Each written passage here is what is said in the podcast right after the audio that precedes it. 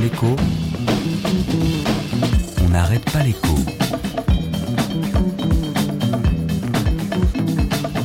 Alexandra Ben Saïd.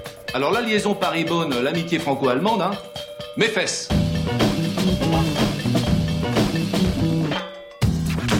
Ouh là là, sujet potentiellement inflammable, industrie et patriotisme économique. On va parler des trains, mais parlons d'abord bateaux. Cette semaine donc, au final, les chantiers navals de Saint-Nazaire repris par Fincantieri, des Italiens oui, pour succéder à l'actionnaire coréen. Donc parlons train, toujours cette semaine, Alstom annonce son mariage prochain avec Siemens.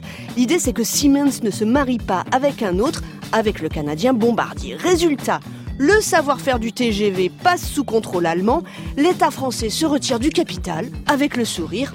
Polémique. Et quand Peugeot a racheté euh, Opel, et que c'était et que ce- les, emplois à Bochum qui sont en danger, est-ce que vous avez fait des heures d'émission? C'est dégueulasse ça, les capitaux allemands. Est-ce que vous avez dit ça?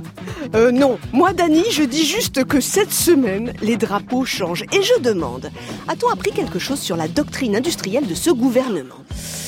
Elle est donc libérale et interventionniste, ou libérale mais interventionniste en même temps En tout cas, pas encore de ligne claire sur ce qui est stratégique ou pas pour ce gouvernement.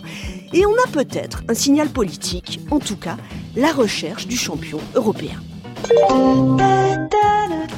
Voie 1, le TGV numéro 3635 va partir. Attention au départ.